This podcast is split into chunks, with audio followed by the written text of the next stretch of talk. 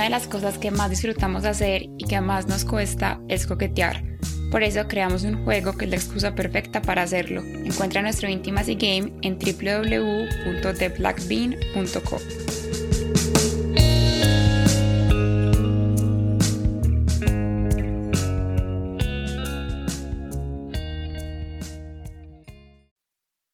Yo le tocaba el pulso y normalmente es ta, ta, ta. Y el de él era como ta, ta, ta. Estaba dando como esos últimos suspiros que una persona da cuando se está muriendo, como sacando todo el aire que le queda. Y es un momento tan cercano a la muerte que uno se pega de cualquier esperanza. Se pone a rezarle al universo, a los ángeles, a todos los santos pero nosotros lo veíamos en la ambulancia y le estaban haciendo esos choques eléctricos y no se movía. O sea, era literalmente como un maniquí de carne.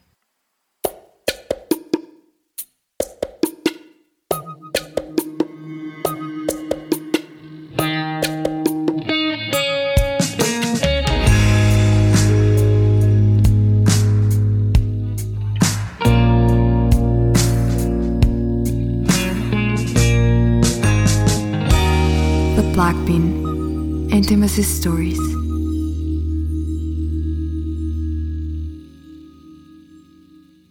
Era un 31 de octubre, yo en ese momento tenía como que 21 años y llevaba cuatro meses cuadrada con Camilo. Él y todos sus amigos eran muy de parche de motos. No montaban profesional ni nada de eso, pero sí tenían moto y salían a montar de vez en cuando. Pero Miguel, que era como su amigo de toda la vida, sí era más competitivo. Tampoco profesional, pero, por ejemplo, cuando subían palmas, era el último en salir y el primero en llegar.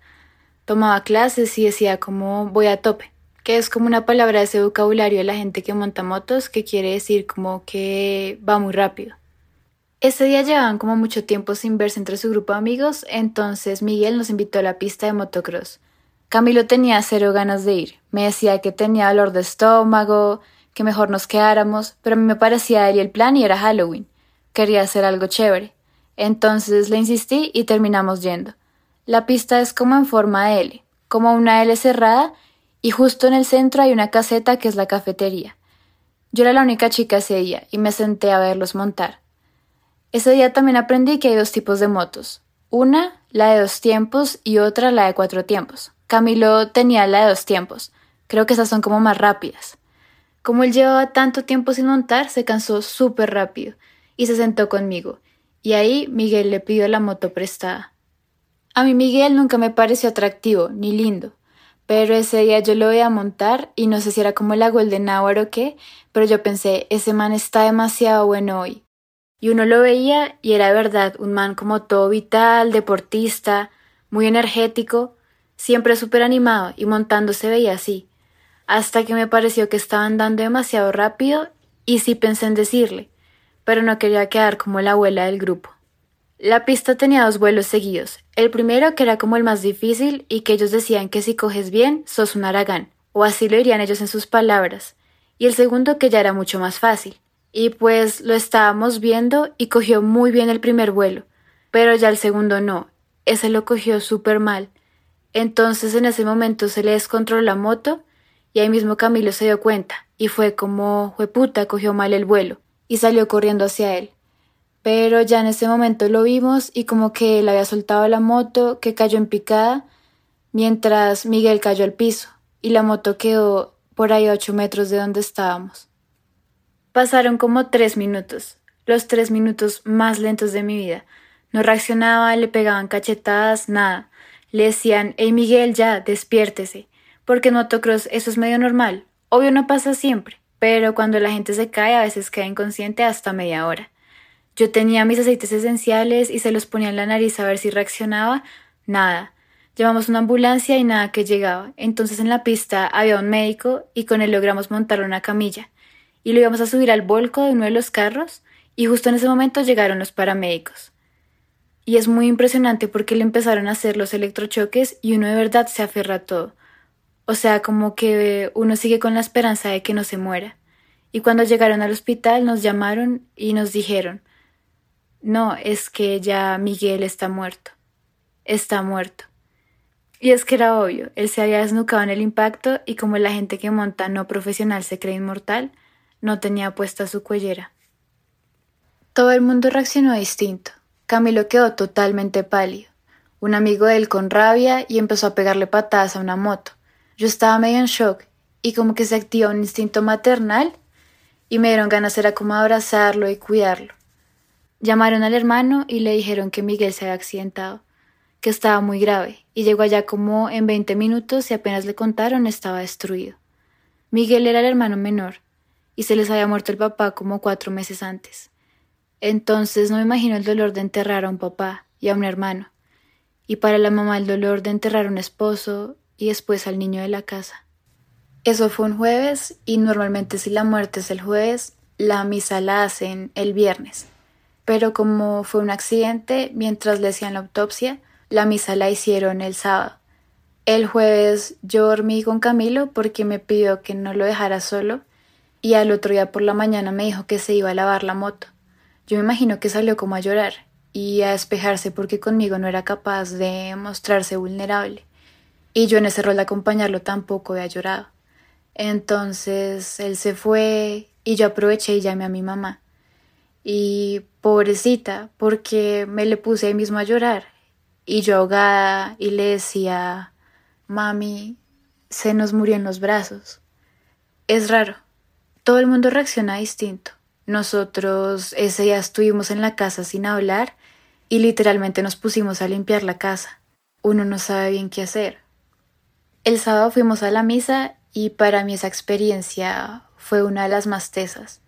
La mamá asimiló la situación desde la rabia y supongo yo que venía desde el dolor. Entonces llegamos a la misa y era horrible escuchar gritar ¿Por qué mi hijo? ¿Por qué mi hijo? Una energía súper pesada, no solo en la misa, sino en las novenas. Yo la verdad, pues respeto los rituales que la gente tiene, pero me parece algo completamente agotador, como que es cargar con esa energía durante nueve días, muy pesada, sobre todo por la concepción occidental que tenemos sobre la muerte. Y pues otra cosa fue que esa rabia en ella también hacía que buscara culpables. Entonces miraba horrible a Camilo y le decía, cierto que se mató en su moto. Y ahí la cabeza empieza con los hubieras. Camilo pensando que si no hubiera ido o si no le hubiera prestado la moto, yo pensando en que si no hubiera insistido en que fuéramos, y así mil hubieras, pero al final los hubieras no existen. Después de eso me puse a leer mucho sobre el tema. Un libro que recomiendo es el libro tibetano de la vida y la muerte. Es un libro un poco difícil de leer, pero es un libro que lo invita a uno a visualizar la muerte, visualizar que te estás muriendo, ¿Qué es lo que estás sintiendo? ¿Cuántos años tienes? ¿Cómo te ves? ¿Con quién estás? ¿Te estás muriendo en un accidente o estás alrededor de tu familia? Uno nunca hace eso, no es como algo común en nuestra cultura, pero creo que es demasiado importante porque en realidad a nosotros nos enseñan a vivir, pero no a morir.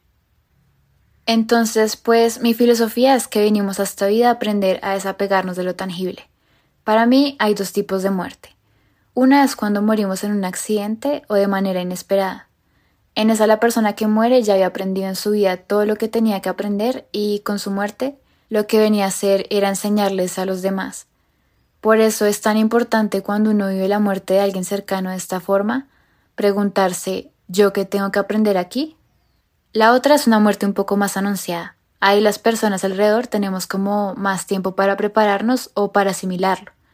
Y creo que ahí es la persona que va a morir quien tiene que integrar ese proceso como un aprendizaje superior. Igual todo esto es desde el ego y lo que uno trata de percibir, porque al final con la muerte todo lo tangible se va y solo queda lo intangible, la esencia del ser.